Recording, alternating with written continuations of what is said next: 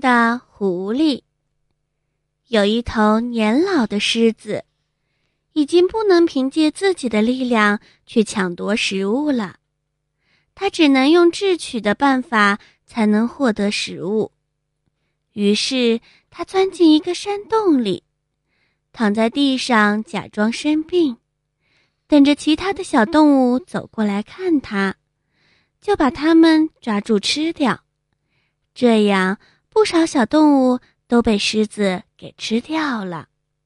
狐狸识破了狮子的诡计，远远的站在山洞外。他问狮子的身体现状如何。狮子反问狐狸为什么不进来。狐狸说道：“如果我没有发现只有进洞而没有一个出洞的脚印，也许我会进去。”狐狸非常的聪明，狐狸为什么能识破狮子的诡计呢？因为它善于观察和思考，